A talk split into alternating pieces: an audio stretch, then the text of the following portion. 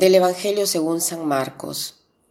En aquel tiempo, al salir Jesús de la sinagoga, fue con Santiago y Juan a casa de Simón y Andrés. La suegra de Simón estaba en cama con fiebre, y se lo dijeron. Jesús se acercó, la cogió de la mano y la levantó. Se le pasó la fiebre y se puso a servirles.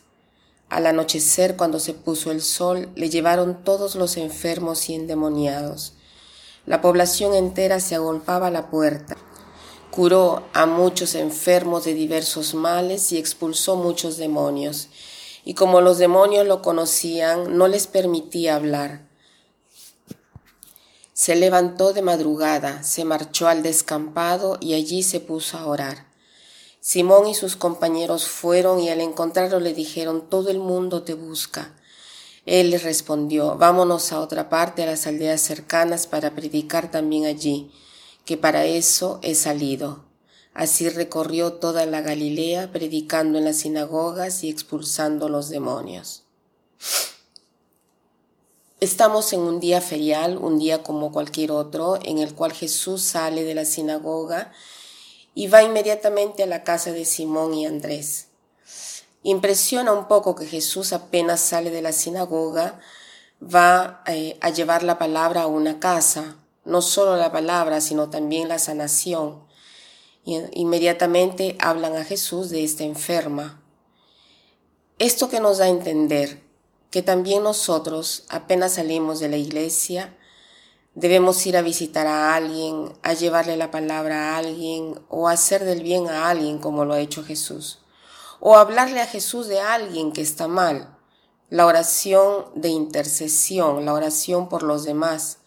Cuando una persona está mal, a veces no tiene ni siquiera las fuerzas para, para orar.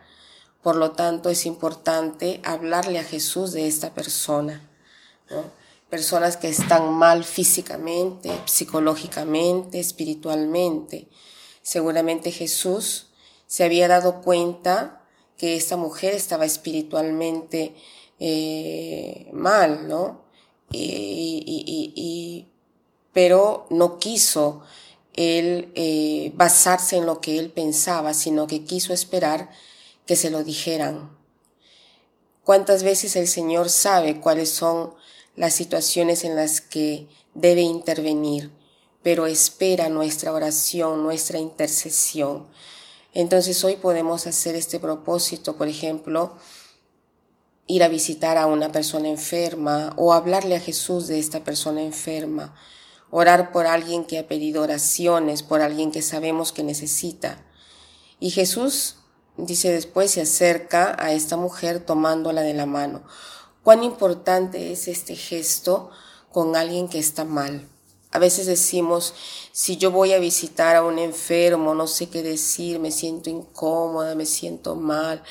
Jesús aquí dice que tantas veces no es importante hablar, sino hacer sentir la propia presencia, la dedicación, el estarle cerca. El toco de Jesús obviamente es mágico, que sana inmediatamente, pero podemos decir que el afecto también es un gesto que sana en un cierto sentido porque te hace sentir la cercanía. Entonces, dice, mm, sigue el Evangelio, la fiebre la dejó y ella le servía.